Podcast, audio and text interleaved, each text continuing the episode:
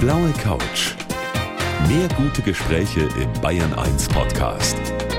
Und hier ist Gabi Fischer. Ich grüße Sie zu unserem Talk zwischen 7 und 8. Und zwar heute mit einer Frau, die mit uns laufen geht. Das Laufen ist nämlich ihre ganz große Leidenschaft. Sie ist Extremläuferin. Herzlich willkommen, Tanja Schönenborn. Ja, vielen Dank für die Einladung. Ich freue mich sehr. Tanja, Sie müssen uns natürlich erzählen, wie Sie dazu kommen, sich ab und zu auch mal so zu quälen. Da möchte ich doch mal wissen, was dahinter steckt. Aber zunächst einmal, was ist denn eigentlich eine Extremläuferin? Ja, das ist eine gute Frage. ich denke, dass das Auslegungssache ist. Ich selber finde es gar nicht extrem, weil ich mich gut fühle. Natürlich ist es anstrengend. Vielleicht erkläre ich mal kurz, was das überhaupt ist, was ja, ich da so treibe. Genau. Also ich nehme mit meinem Lebensgefährten an einem oder an mehreren Läufen teil. 250 Kilometer sind diese Läufe lang. Und das Ganze laufen wir über sechs Tage. Das heißt, jeden Tag ungefähr ein Marathon. Genau, und das machen wir jetzt nicht hier in München oder äh, zu Hause in Köln, sondern das machen wir dann in den Wüsten der Welt. Und gerade kommen wir aus Chile wieder und ja, da hat man Weil halt... es da so schön heiß ist. genau, da war es sehr schön heiß. Ja, wir hatten tatsächlich um die 42 Grad tags und Wahnsinn. nachts unter Null. Das ist schon heftig. Also ich glaube, jetzt verstehe ich, was Extremläuferin bedeutet. Ich freue mich auf die nächste Stunde. Schön, dass Sie da sind. Tanja Schönborn bei mir auf der blauen Couch heute. Ja, viele von uns, die laufen ja morgens oder abends mal eine kleine Runde ums Eck und denken dann, sie haben schon eine ganze Menge getan für sich. Mein Gast heute auf der blauen Couch, die macht das im ganz großen Stil. Die Extremläuferin Tanja Schönenborn. Da geht's, wie sie gerade eben schon gesagt hat, auch mal um 250 Kilometer in sechs Etappen, sieben Tage lang. Also jeden Tag so einen kleinen Marathon, kann Genau. man da sagen. Ihr letzter Lauf war in Chile vor einigen Wochen, haben Sie uns gerade gesagt. Jetzt nehmen Sie uns mal so ein bisschen mit. Wie sieht da so eine Strecke aus? Was muss man alles bewältigen? Erstmal äh, fängt die ganze Aufregung ja schon zu Hause an mit der Parkerei. Was braucht man alles? Das Interessante an den Läufen ist, dass alles, was wir für die Etappen brauchen, was wir wirklich für eine Woche brauchen, haben wir in einem Rucksack dabei. Beim Äh, Lauf? Beim Lauf, genau. Den haben wir nämlich auch noch auf dem Rücken. Das hatte ich gerade nicht erwähnt. Das Diese Kleinigkeit haben Sie nicht erwähnt. Also wir haben wirklich alles vom Veranstalter werden uns die Zelte gestellt und auch äh, Wasser, denn wir trinken am Tag so um die 10 bis 12 Liter Wasser. Das können wir halt nicht tragen. Das wird uns vom Veranstalter gestellt und ansonsten alles, was wir für eine Woche brauchen, Kleidung, Nahrung, also wirklich alles, was wir brauchen, ist in diesem Rucksack. Und das ist schon wirklich heftig, wenn man zu Hause anfängt zu packen. Man hat eine riesen Liste und das wird auch vom Veranstalter geprüft, ob man wirklich alles dabei hat. Und das ist schon mal das erste Hindernis, was man zu bewältigen hat. Und ich bin immer sehr dankbar und froh, wenn ich dann alles zusammengekramt habe und es dann endlich losgeht. Ja, dann sind wir losgeflogen und hatten dann einen Tag zur Akklimatisierung. Jetzt muss man wissen, vielleicht auch für die Hörer oder die es vielleicht nicht wissen, Chile oder die Atacama-Wüste liegt sehr hoch. Wir sind äh, über 3400 Meter gestartet. Da war die Luft halt im Gegensatz zu hier wirklich sehr dünn. Und das hat man halt gemerkt, ne? sobald man ein Stück gegangen ist, war es schon anstrengend. Jetzt hatten wir leider aus beruflichen Gründen keine Zeit vorher, zwei Wochen dorthin zu fahren und uns so ein bisschen zu akklimatisieren. Das heißt, Sie haben natürlich auch noch einen Beruf, ganz klar. Genau, Sie sind also- bei der Bank und das Richtig. machen Sie sozusagen nebenbei. Genau, also das Laufen ist tatsächlich mein Hobby und ich bin ganz normal Vollzeit berufstätig äh, bei der Sparkasse als Vermögensberaterin. Genau. Ja, und in Chile kann man sich das so vorstellen, man kommt halt mit, wir waren eine Horde von um die 100 Leuten. Und dann sind wir in die Wüste gefahren worden. Die erste Nacht verbringt man dann, ja, mehr schlecht als recht, weil man doch sehr aufgeregt ist in den Zelten und schläft dann ein bisschen. Und am nächsten Morgen packt man alles in seinen Rucksack und dann geht's los. Dann geht's los. Dann geht's los. Man weiß, man hat eine Strecke, die man bewältigen muss von 40 Kilometern, 42 manchmal. Es gibt eine lange Etappe, die ist 80 Kilometer lang. Und dann läuft man los. Und das sagen Sie so einfach, dann läuft man los. dann läuft man Also, los, genau. Aber das ist ja das Schöne, weil wir laufen, es ist ja nicht viel mehr, was man dort machen muss. Man läuft morgens los, man stopft sich zwischendurch mal einen Riegel rein, man bekommt alle 10 Kilometer, da sind Checkpoints aus Sicherheitsgründen, da steht dann auch schon mal ein Arzt und schaut einen an, ne, damit halt nichts passiert Ja. und Wasser wird aufgefüllt und dann läuft man und dann ist man mittags wieder im Camp isst was und ruht sich dann den ganzen Tag aus. Und das ist, ist auch das, was es für mich so besonders macht. Man ist halt komplett raus aus diesem normalen Leben. Dort ist man halt einfach mit sich alleine. Sie können den Kopf da total frei machen, ne? Sie können sich von Absolut, ja. allem lösen. Auf der anderen Seite frage ich mich dann, was geht Ihnen durch den Kopf? Weil das ist ja auch beschwerlich. Sie müssen ja auch Höhenmeter Richtig. irgendwie bewältigen. Sie sind durch Salzseen auch gelaufen. Da möchte man vielleicht auch mal alles hinknallen und sagen, jetzt habe ich keinen Bock mehr. Wenn ich jetzt sagen würde, das wäre nicht so, würde ich lügen. Na klar. Ist schon also, so, Ja, oder? natürlich. Also es sind Momente, da hat man einfach keine Lust mehr. Und es sind auch Momente, da fragt man sich, warum mache ich das denn Ja. hier? Ne? Ähm, Gott sei Dank sind das gar nicht so viele und es sind auch recht kurze Momente. Sie sprachen gerade schon diese Salzseen an, diese sogenannten Salt Flats. Das kann man sich so vorstellen wie ein langes Feld, so sechs Kilometer lang, was übersät ist mit hart gewordenen Kleckerburgen. Dort kann man nicht wirklich drüber laufen, man muss gehen und man weiß vor allen Dingen nicht, ist die nächste, wo ich drauf trete, hart oder ist die weich und sagt ein und ich stehe mit dem Fuß dann in so einem Modder. Und das war wirklich für mich bei über 40 Grad, äh, das war wirklich heftig. Da hatte ich auch keine Lust mehr. Ja, das verstehe Und ich ich gut. fragte mich noch vorher beim Veranstalter, also wir hatten vorher einen Checkpoint und der Veranstalter stand dort und reichte mir eine Cola. Und das gibt es normalerweise nicht. Und ich dachte noch, warum bekomme ich denn jetzt eine Cola? Wie cool ist das denn? Ja, eine halbe Stunde später wusste ich warum. Die wollten uns einfach ein bisschen fröhlich stimmen. Ja, kommt man dann auch so an seine Grenzen und sagt, jetzt möchte ich aufgeben? Nee, aufgeben will ich Nicht. nicht. Nee, aufgeben will ich, äh, den Moment hatte ich noch nie. Ja. Klar, zwischendurch habe ich keine Lust mehr, was ja auch, glaube ich, normal ist, weil man wirklich an seine körperlichen Grenzen geht, zumal ich ja noch gar nicht so lange laufe. Für mich ist das ja alles noch relativ neu. Seit wann? Also das erste Mal überhaupt haben meine Füße am 27.12.2015 in den Laufschuhen gesteckt. Und mit dem richtigen Training, so wie ich jetzt heute trainiere, habe ich erst Mitte letzten Jahres angefangen. Also und, Und- dann so erfolgreich auch gleich, das muss man dazu sagen. Aber jetzt muss ich nochmal nachfragen, wenn die Etappe Ja. jetzt nicht so super anstrengend ist wie jetzt zum Beispiel durch diesen Salzsee, Ja. was geht dann im Kopf vor? Alles. Alles? Also alles. Es ist, ja, es ist ganz unterschiedlich. Manchmal beschäftigt man sich wirklich mit Dingen, die man so aus, von zu Hause mitgebracht hat. Also wir hatten echt ein sehr, sehr aufregendes Jahr, mein Lebensgefährte und ich. Wir hatten Höhen und Tiefen und das verarbeitet man auch wirklich ganz gut in der Wüste, weil man keine Ablenkung hat. Man sieht immer das Gleiche, die gleichen Ja. Farben. Es ist schon sehr monoton, was, wenn man wirklich gut drauf ist, sehr angenehm ist, aber wenn man mit sich hadert oder irgendwie ein Problem hat oder ein Thema, was einen noch beschäftigt, womit man noch nicht abgeschlossen hat, dann kann das schon mal anstrengend werden. Das stimmt. Verstehe. Also es ist nicht so, dass Sie sich denken, was schenke ich der Mama zu Weihnachten oder so, sondern da geht es schon um Ach, wichtige Dinge. Ja, das kann auch passieren, aber man beschäftigt sich halt schon viel mit sehr intensiven Themen. Ja. Also es sind ja auch diese quälenden Momente. Sie haben ja auch da Ihre Mama zum Schluss angerufen und waren Ja. auch nicht so richtig gut beieinander, ne? Ich glaube, da ist wirklich die ganze Anspannung von einem Jahr von mir abgefallen und ich kann mich auch gar nicht mehr so genau dran erinnern. Ich weiß nur noch, ich musste die Mama anrufen und habe so geheult vor Erleichterung von dem ganzen Stress, der wirklich jetzt abfiel und ich habe es geschafft und ich bin auch noch Zweiter geworden und die ganze harte Arbeit, die ich da wirklich reingesteckt habe, hat sich gelohnt und das war so schön und ich habe nur noch geschluchzt und habe gesagt, Mama und meine Mutter sagte, Kind, was ist passiert? Hast du dich verletzt? Und ich sage, nein, ich bin Zweite.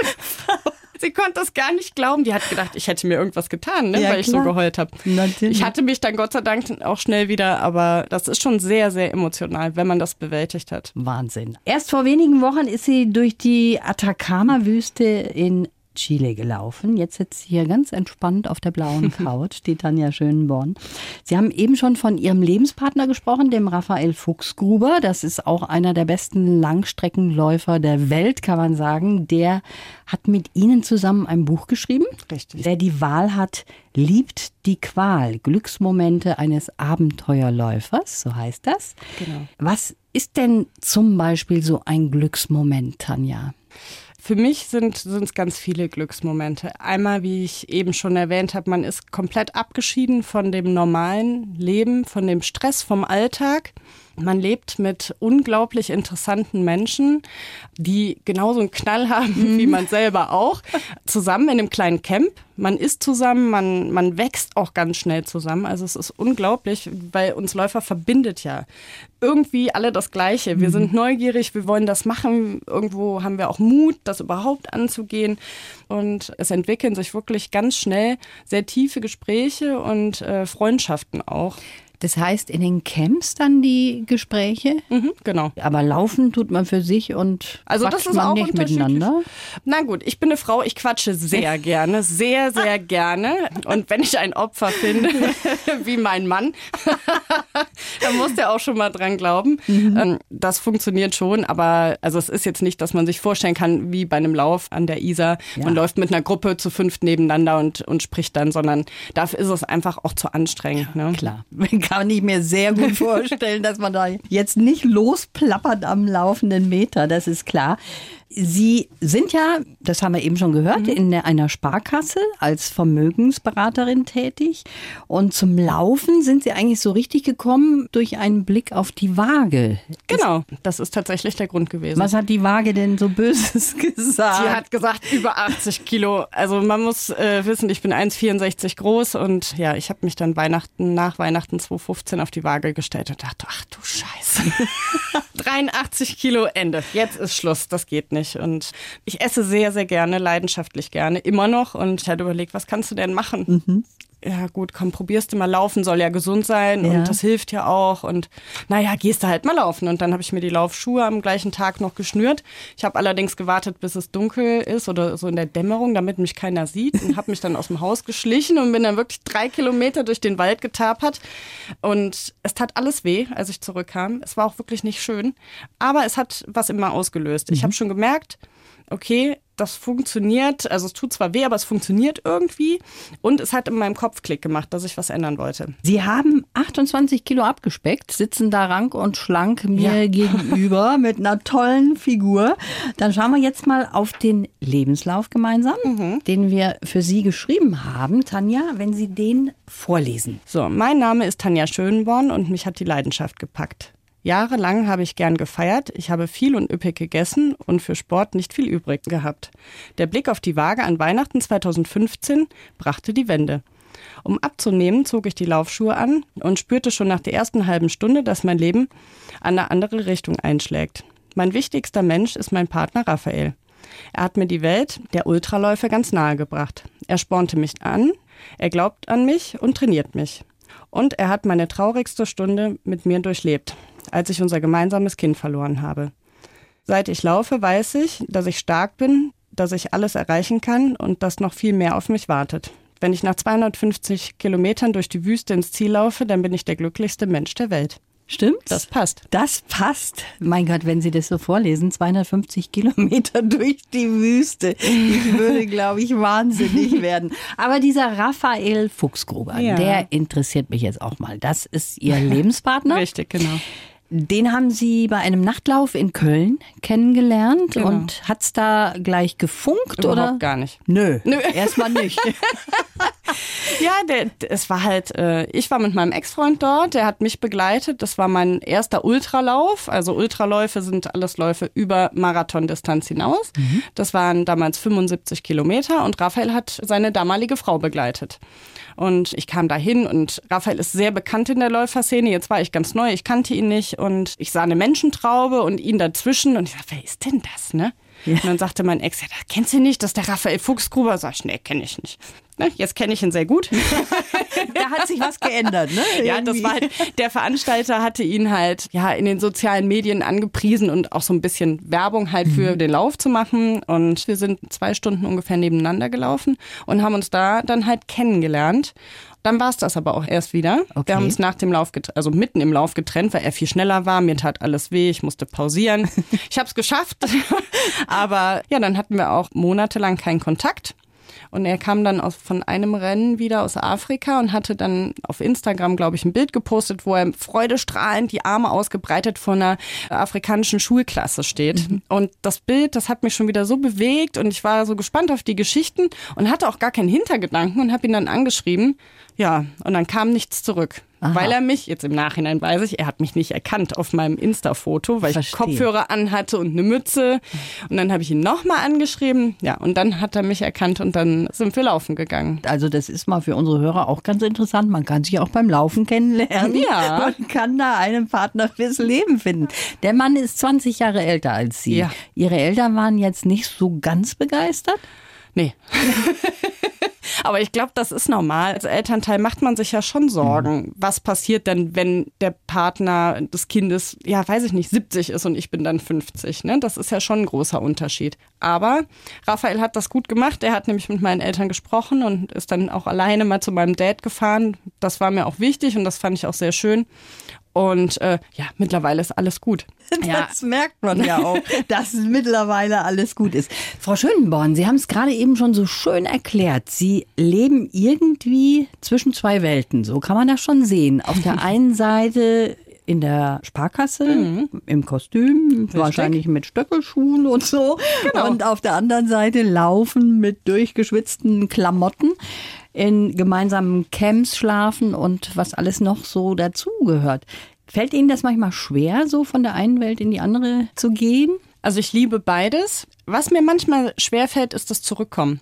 Weil wenn man eine Woche wirklich komplett abgeschieden ist, das verändert den Menschen schon. Man denkt so viel nach, man hat so viel Zeit für sich und das ist so intensiv, die Erfahrung, die man mit sich selber auch macht und auch mit den Menschen drumherum. Und wie ich eben schon erwähnt habe, man lernt so interessante Menschen und Geschichten kennen.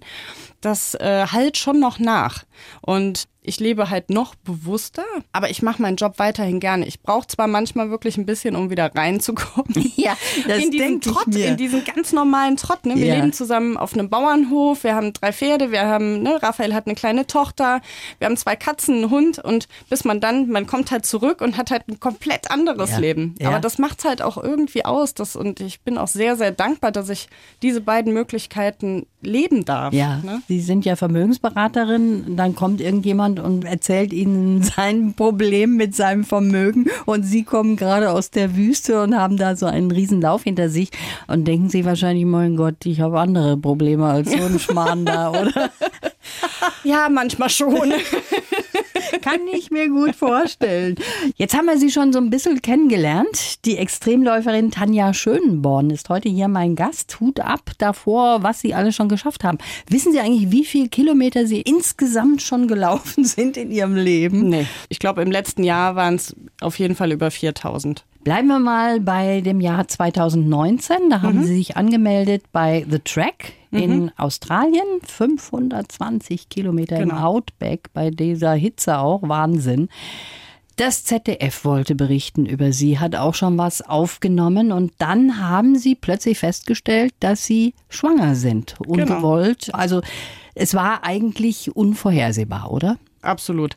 Also es war alles anders geplant in diesem Jahr, aber das macht das Leben ja so spannend. Ne? Ja. Man weiß nie, was kommt. Das ist echt die absolute Wundertüte. So, und ich hatte auf einmal keine Lust mehr zu laufen. Und da habe ich gedacht, was ist das denn jetzt? Und da sagt Raphael aus Witz, du bist bestimmt schwanger. Sag ich, ach Quatsch. Ja, dann habe ich aber trotzdem einen Test geholt und dann bin ich erstmal rückwärts umgefallen. Gut, jetzt bin ich 38. Ähm, es war überhaupt nicht geplant, aber wir haben uns natürlich gefreut. Mhm. Klar. Mein Gott, also ne, ich habe äh, keine Kinder. Äh, wir haben zwar jetzt unsere Mara und äh, das ist ganz schön, aber das war natürlich, äh, ja, erst war ich geschockt und dachte, ach nee, jetzt musste alles absagen. Und dann, aber wirklich, das war innerhalb von ein paar Minuten, war dann einfach nur die, Freude. Ja, und dann haben wir halt alles abgesagt, mit dem ZDF gesprochen und äh, mit unseren Sponsoren gesprochen, mit dem Veranstalter gesprochen. Die haben sich dann alle tierisch gefreut. Und wir natürlich auch. Und wie das halt so ist, Männer fangen an, gedanklich das Haus umzubauen. Und ich äh, habe dann überlegt, wie geht das denn weiter? Dann sind die anderen Läufer Richtung Australien geflogen und ich habe das dann auf Facebook verfolgt. Und ja, beim nächsten Arzttermin hat sich dann halt herausgestellt, dass das Baby gestorben ist. Das ist Ja. super traurig und das war für Sie, obwohl Sie erstmal nicht damit gerechnet hatten, Ja. so dass Sie in ein tiefes Loch auch gefallen Absolut. sind. Ne? Ja, es war schrecklich. Es war so schrecklich. Und deswegen war das auch ein Thema, was für mich unbedingt mit in das Buch sollte. Also es hat lange gedauert, bis ich darüber sprechen konnte und schreiben konnte. Und ich bin auch ganz ehrlich, ich wollte auch erstmal mich in meinem Leid äh, ertränken. Ich habe wirklich eine Woche draußen gesessen auf dem Balkon, äh, habe sehr viel Wein getrunken, habe Zigaretten geraucht, noch und nöcher, bis ich das wirklich erstmal verdaut hatte, was da gerade passiert ist. Weil es war so viel. Für mich war in dem Moment halt alles kaputt gegangen. Ja. Die Familienplanung, aber auch alles, was ich mir so als Läuferin mhm. erträumt hatte für das Jahr, das ist halt alles wie Seifenblasen zerplatzt. Und ich war so sauer auf die Welt und auf alles drumherum. Auch auf Ihren Partner? Äh, ja, aber er kann natürlich nichts nee, dafür. Er kann aber da nichts dafür, aber der gehört zur war, Welt, ne? Ja, da muss er dann halt durch. Ja, genau. Ähm, ich glaube, das ist aber normal, dass man irgendwie seinen Zorn fokussiert. Mhm. Er hat mir aber wirklich toll zur Seite gestanden und wir haben das auch gemeinsam geschafft. Mhm. Und ich habe dann nur gesagt, Schatz, wir müssen jetzt irgendwas machen nach der Woche, sonst werde ich wahnsinnig. Und drei Wochen später standen wir ja schon in Marokko an Marokko. der Startlinie. Genau. Also Sie sind ja echt eine Vogelwilde, muss man sagen. also dann mal gleich den nächsten Lauf nehmen in Marokko. 80 Kilometer waren das durch die Wüste oder mehr? Richtig. Aber das war so extrem, dass Sie auch Halluzinationen hatten, ne? Ja, das war tatsächlich das erste Mal, dass ich an meine körperlichen Grenzen kam. Ich kam aus dem Krankenhaus und konnte natürlich auch nicht mehr trainieren. Und drei Wochen später stand ich am Start und dann sind wir gemeinsam losgelaufen. Und nach 50 Kilometern war ich eigentlich schon völlig am Ende, mhm. weil es war den ganzen Tag, Sie müssen sich das vorstellen, als wenn Sie gegen einen Föhn rennen den mhm. ganzen Tag. Wir mhm. hatten Gegenwind, es war super, super heiß, der Boden war uneben, ganz steinig, man kam kaum vorwärts und wir hatten teilweise wirklich sehr, sehr hohe Dünen. Also man macht dann einen Schritt nach vorne und rutscht einen halben wieder zurück. Mhm. Und das ist so, so kräftezehrend ja. gewesen. Sie haben sich eigentlich zu viel zugemutet, ne? nach dem, oh. was Sie so erlebt haben, oder? Das würde ich nicht sagen. Also ich habe das tatsächlich für meinen Kopf gebraucht ja. und ich habe natürlich auch, ich bin ja nicht losgerannt und habe gesagt, so ich mache das jetzt einfach, sondern habe natürlich auch mit meinen Ärzten Rücksprache mhm. gehalten. Das ist ja ganz wichtig, dass man nicht einfach sowas beschließt, weil Gesundheit geht vor mhm. und hätte meine Ärztin gesagt, nee, mach das nicht, hätte ich das auch auf gar keinen Fall getan. Und ich glaube, wenn ich an den Punkt gekommen wäre, wo es wirklich gar nicht mehr gegangen wäre, hätte ich auch aufgegeben. Ausnahmsweise mal, ja. weil Sie ja sonst keine Aufgeberin so nee, sind. Nee, bin ich nicht, bin ich nicht. Aber es wird der Tag kommen, wo ich mal aufgeben muss. Ja. Das gehört halt auch einfach dazu. Es wird mir nicht gefallen, das weiß ich jetzt schon, mhm. aber das ist dann so. Sagen Sie mir noch diese Halluzination. Mhm. Wie erlebt man das? Was erlebt man da? Wir sind nach 50 Kilometern an einen Strand gekommen. Also das nennt sich Plage Blanche, der weiße Strand. Links ist der Atlantik und rechts ist die Wüste. Mhm. Und man läuft 20 Kilometer, ich glaube es waren 20 oder 30, ich weiß es nicht mehr. Nee, 30 waren es noch an diesem Strand lang. Und es ist nicht, wie man das so vielleicht kennt aus Holland, dass das harter Boden ist, sondern der war ganz weich. Also wir sind mit jedem Schritt eingesunken und es war so anstrengend. Und das Schlimme für mich war, ich lief quasi auf der Stelle. Es war ja nichts drumherum. Es war immer das Gleiche. Es war immer das Gleiche. Kein Baum, an dem man vorbeilief. Gar nichts. Und das war wirklich anstrengend. Einmal für, für den Kopf, aber auch halt für den Körper. Und nachher, ich war so müde. Ich war einfach nur ausgelaugt vom Laufen und ich war auf Platz eins und ich wollte auch den Platz unbedingt halten ja. und wollte mich nicht hinsetzen, wollte keine Pause machen. Dann war es so, dass ich irgendwann auf meine Füße geguckt habe und den Sand, den man dann so wegtritt. Ich habe halt gedacht, das wären Tiere, die vor meinen Füßen hin und her hüpfen. Tatsächlich. Ne, also das zur Halluzination. Ich konnte halt gar nicht mehr wirklich schauen, weil ich so müde war. Ne? Aber gemeinsam haben wir das wirklich gut geschafft und Raphael hat mich an die Hand genommen und dann waren es auch nur noch drei Kilometer und kamen dann ins rettende Ziel und dann war auch sofort wieder alles gut. Ne? Also sobald ich dann sitze und was gegessen habe, dann bin ich auch wieder der fröhlichste Mensch der Welt. so schnell geht ja, das. Ja, so schnell geht das. Ja, Sie arbeiten in einer Sparkasse, darüber haben wir schon mhm. gesprochen, pendeln so ein bisschen zwischen zwei Leben und darüber wollen wir gleich auch noch sprechen. Hier auf der blauen Couch mit der Tanja Schönenborn. Wer die Wahl hat, liebt die Qual. Das ist ein sehr schöner Titel, finde ich, von dem Buch von meinem heutigen Gast, der Extremläuferin Tanja Schönenborn. Im normalen Leben, sage ich mal, Sparkassenangestellte und Vermögensberaterin. Jetzt muss ich mir das doch mal irgendwie auch vorstellen können, wie so ihr normales Leben abläuft, weil sie können ja nicht aufhören zu trainieren. Sie müssen ja auch trainieren, wenn sie arbeiten. Das machen sie vorher oder nachher? Wie mm. geht es? Also es kommt auf die Trainingsphase an. Nach so einem Lauf, wie jetzt in Chile, wo wir wieder kamen, mache ich erstmal auch so gut wie gar nichts. Also da gehe ich zweimal in der Woche. Auch. Ja, das geht. Dann gehe ich zweimal in der Woche ein bisschen laufen, mache Yoga, Stretching, weil der Körper braucht auch einfach mal Ruhe. Ne? Die Akkus müssen sich erstmal wieder auffüllen und da muss man dem Körper auch ein bisschen Zeit lassen, weil es ist doch eine sehr krasse Belastung und die Zeit gebe ich meinem Körper auch und das ist auch gut so. Wenn es dann wieder in Richtung Training geht und wir haben ja nächstes Jahr drei große Rennen vor uns, dann wird es halt hart. Dann kann es durchaus passieren, dass ich morgen um fünf meine erste Trainingseinheit habe. Das heißt, ich stehe dann um halb fünf auf, ziehe meine Sportsachen an, die Schuhe an, eine Stirnlampe auf dem Kopf, schnapp mir den Hund und dann mhm. gehe ich eine Stunde laufen, anderthalb. Dann komme ich nach Hause, dusche, mache mir einen Kaffee oder vielmehr Raphael macht mir den netterweise immer. Dann fahre ich zur Arbeit und wenn ich nach Hause komme, habe ich die zweite Trainingseinheit. Das ist ein ganz schön langer Tag dann, ne? Das stimmt. Sie haben eben erzählt, in einer Extremsituation haben Sie auch mal wieder eine geraucht und ja. Wein dazu getrunken. Ja. Rauchen Sie generell? Ich finde, alles, was extrem ist, extrem nein, extrem ja, ist immer falsch. Mhm. Es kann mal passieren, wenn ich mal auf dem Geburtstag bin und ich trinke da ein Gläschen Wein, dass ich auch mal eine Zigarette rauche. Mhm. Das passiert. Das ist aber auch nicht schlimm und da geißle ich mich jetzt auch nicht. Jetzt raucht die Frau auch noch. Das ist unfassbar. Manchmal. Manchmal. Und trinkt dann auch mal ein bisschen. Was haben Sie vor im nächsten Jahr? Sie haben schon gesagt, Sie freuen sich aufs nächste Jahr. Ja, es wird, es wird großartig. Also nächstes Jahr, dieses Jahr schon so viel passiert. Das ist unglaublich. Und nächstes Jahr werden wir im März nach Mauretanien gehen. Für die, die es nicht kennen, es liegt unterhalb von Marokko noch. Mhm. Und dort werden wir auch an einem Etappenlauf teilnehmen über, ich glaube, es sind 170 Kilometer in vier Etappen. Ende April, Anfang Mai geht es dann nach Namibia, wieder 250 Kilometer, da freue ich mich auch schon drauf. Und im August werden wir dann mit dem gleichen Veranstalter nach Georgien gehen. Und da war ich noch nie, auch nicht in der Nähe. Deswegen freue ich mich auch schon sehr drauf. Auch ja. wieder 250 Kilometer. Und im Oktober nächsten Jahres mache ich mit einer Freundin zusammen selber ein Einsteigerlaufcamp in Österreich für Frauen. Ja, nur schöne Ereignisse, die auf uns warten. 250 Kilometer, wie läppisch, Frau Schönborn, so kurz. Nein, wenn Sie sagen, Sie laufen mit Ihrem Partner, dem mhm. Raphael, zusammen, ja. wie kann man sich das vorstellen? Trefft ihr euch wieder oder lauft ihr auch tatsächlich während des Rennens, sage ich mal, gemeinsam? Das ist unterschiedlich. Das erste Rennen in der Mongolei, da bin ich alleine gestartet, er auch weil es ist wichtig, ich möchte halt schon noch was erreichen in dem Sport und man lernt aber nur aus Fehlern. Mhm. Das ist nun mal so. Und wenn man aber, so wie ich, jemanden an der Seite hat, der das schon so, so viele Jahre macht, den kann man ja auch immer fragen. Ja. Ne? Und das mache ich natürlich dann auch. Ne? Wann trinke ich? Wann nehme ich mal eine Salztablette zwischendurch? Ne? Oder wie soll ich jetzt hier gehen oder besser laufen? So, und deswegen bin ich halt, die erste Etappe haben wir dann gemeinsam beschlossen, dass wir die getrennt laufen, damit ich meine Erfahrungen sammle. So, und dann kam ich aber nach der ersten Etappe als siebte Frau ins Ziel, freudestrahlend und es war großartig. Ich hatte so einen tollen Tag, es hat alles funktioniert, dass Raphael am zweiten Tag dann entschieden hat, am ersten Checkpoint auf mich zu warten und das war ganz schön, weil es war eine Anhöhe und ich bin die hochgelaufen und ich bin Brillenträgerin, aber bei den Läufen nicht. Und ich sah da oben was und es brüllte. Dachte ich, ist das das? Und dann brüllte aber schon einer von den Volontären, guck mal, wer hier ist.